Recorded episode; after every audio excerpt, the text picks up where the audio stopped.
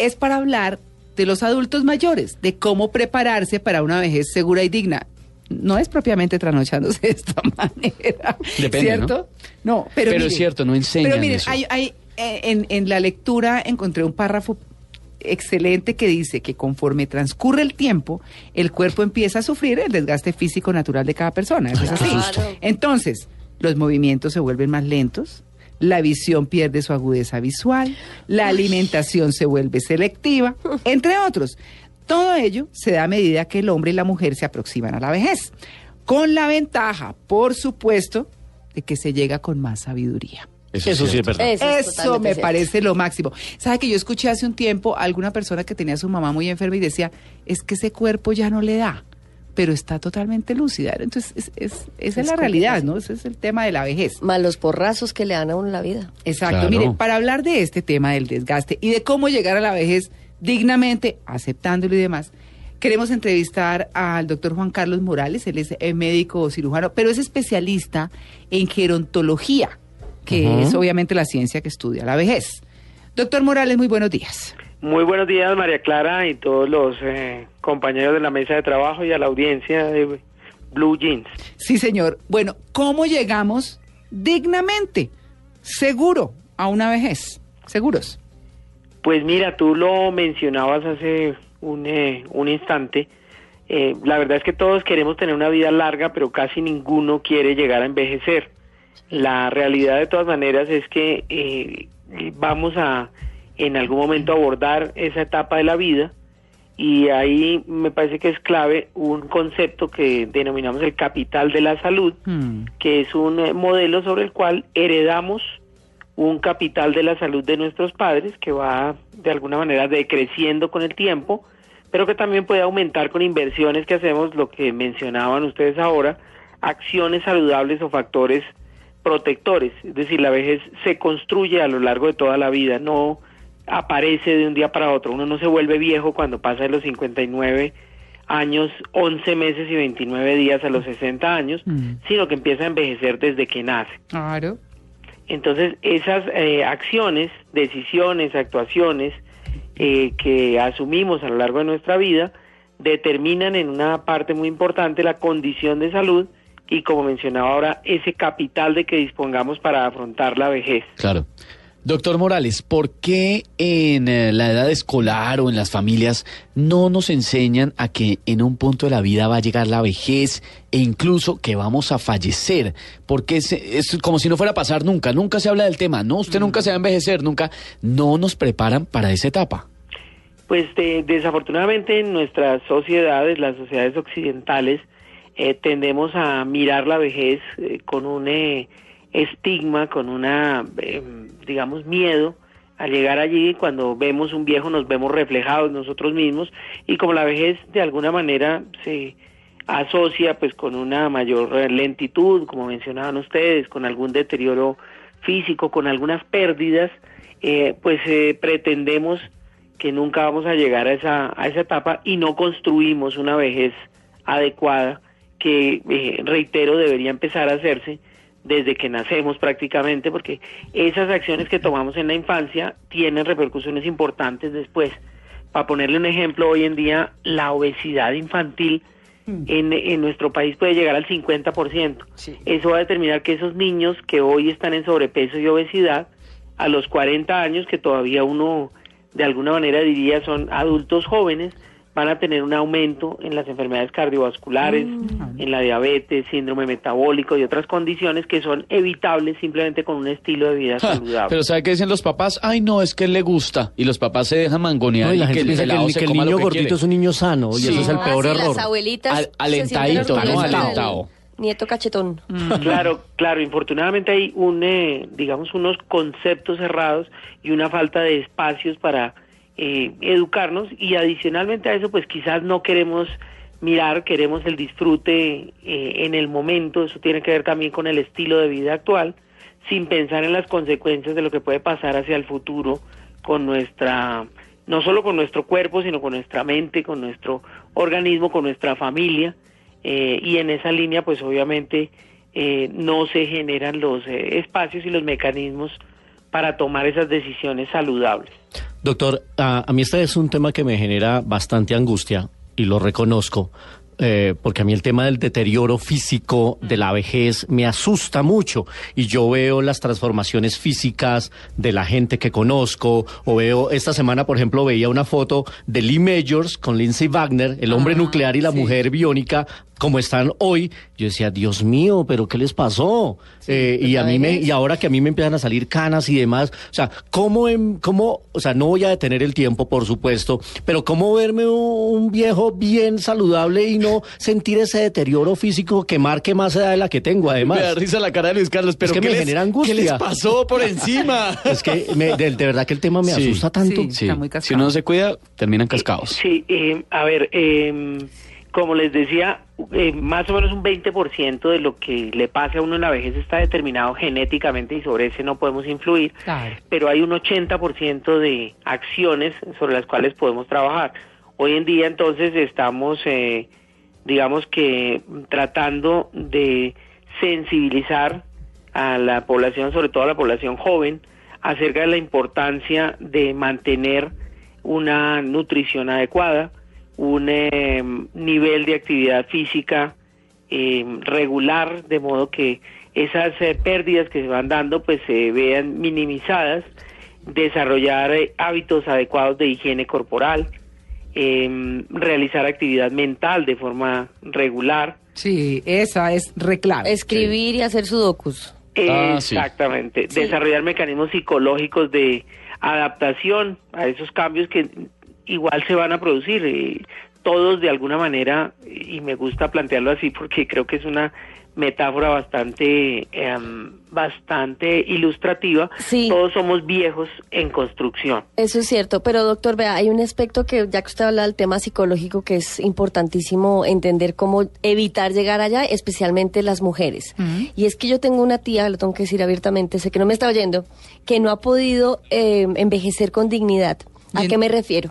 Ella quiere vestirse como si tuviera 20, Ay, no. quiere maquillarse como si tuviera 20, quiere actuar y pensar como si tuviera 20 y se ve ridícula. Un saludo a la tía de Catalina que está en línea en este momento. ¿no? Ah. Y está trinando. Está en otro continente. Tía, buenos No, días. Me permito recordarles que ya tuvimos un incidente igual y que mi mamá me Catalina se cargó acá la mamá y a la tía, habló pestes y la mamá y la tía reportaron sintonía desde España. Ahora están en Alemania. Pero Chupa la bueno, tía. Bueno. el cuento es que esa tía, que no vive acá en Colombia, eh, tiene esa mentalidad de, de, de jovencita, pero su cuerpo le está gritando, oiga, usted ya va a cumplir 70 años. Un poco como Madure. vestida de colegiala. Exacto. Sí. ¿Cómo hacer para que uno que de joven además recibió muchos piropos y era una mujer muy linda, se quedó en esa película de que era la mamacita, pero pues es que ya la edad, el, la- el aspecto físico y La además el- la concordancia con sus actos versus lo que de su edad, o sea, es que no, no, no, no, no, es terrible. La familia sufre por eso. ¿Cómo hace uno para no llegar allá?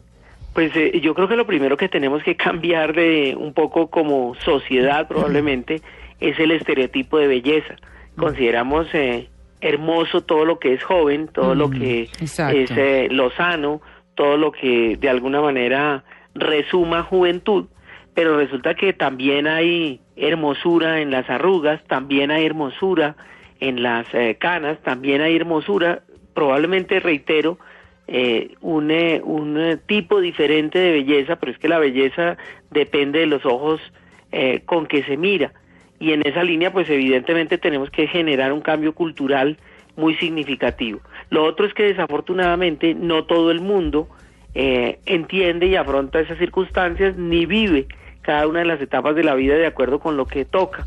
A los 20 años uno tiene unas perspectivas, a los 30 años otras, a los 50 otras y así sucesivamente. Sin embargo, eh, un poco en contra de lo que ustedes planteaban al inicio de la intervención, no todos los viejos son sabios al final, Mm. ni toda la vejez es experiencia. Algunas personas no maduran nunca. Nunca. Ayer Ricardo Soler lo decía acá, ¿no? Que los hombres nunca maduramos. Ah, eso sí es verdad. Ah, bueno, Una excusa ahí para. Pues no estoy de acuerdo y no, y no, y no. No, y no, y no, y no, y se acaba esta entrevista y no más con el doctor Juan Carlos, qué mamira. no, mentira, toca, adelante, por favor. No, eh, básicamente planteaba eso, que, que eh, infortunadamente, reitero, en una sociedad que privilegia la rapidez, que privilegia la juventud, que privilegia eh, la belleza física, eh, pues tendemos a, eh, de alguna manera, mm, dejar de lado y perder algunos, eh, algunos otros atractivos que tiene la vida. Es que uno tiene que estar digno. Es decir, eh, bien, pero yo conozco, conozco un cirujano plástico espectacular que, que dice, por ejemplo, que mm, él hace tratamientos y cosas en la cara y bueno y demás, pero, pero los hace no para que la gente de 50 se vea de 20 o de 60 se vea de 40 o nada por el estilo, sino para que se vea muy bien en su edad.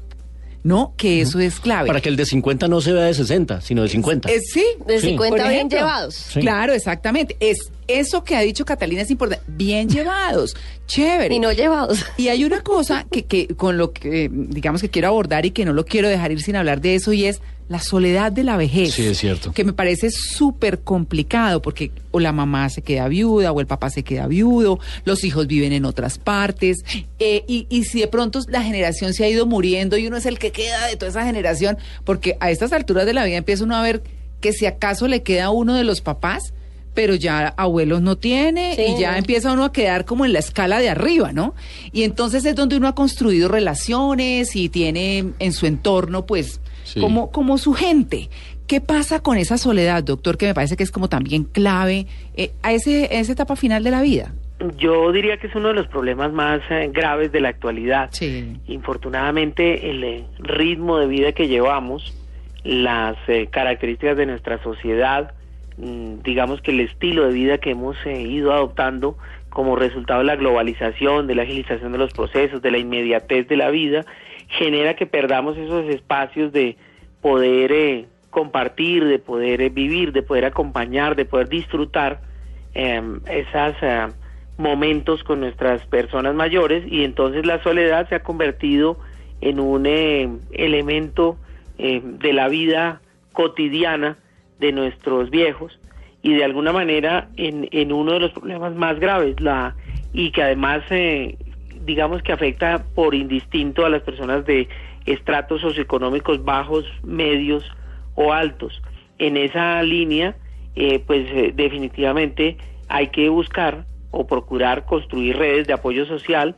Decía una eh, psicóloga con la que abordábamos el tema en hace hace algunos días que hay que procurar también poner de parte de uno y generar espacios y generar eh, situaciones y ocasiones que promuevan las reuniones. A veces las personas mayores se quejan de esa soledad, pero tampoco hacen nada para evitarla. Entonces, eh, Mm. generar un espacio de reunión para tomar unas onces, para almorzar, para conversar alrededor de un tinto e invitar a otras personas y buscar eh, esos eh, momentos y esos pretextos y contextos sociales puede ser quizás una de las mejores alternativas pues para reunir a los que están cerca de nuestra generación. Claro, no, pues es un tema para reflexionar, es un tema para decirles que hay que construir durante la vida, sin duda, eh, pero construir desde todo, desde la salud, desde el comportamiento, desde las relaciones, desde el trabajo, desde absolutamente todo.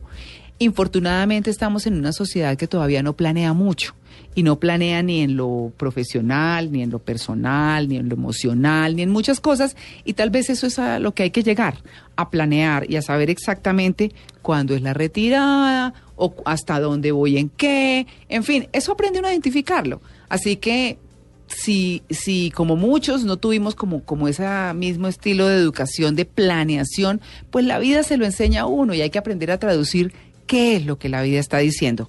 Doctor eh, Morales, eh, Juan Carlos Morales, muchas gracias por su atención con el Blue Jeans de Blue Radio. Muchas gracias, María Clara, y permítame un segundo para Sí, señor. recordar que el próximo 15 de junio Sí. es el Día Mundial de Toma de Conciencia del Abuso y Maltrato en la Vejez.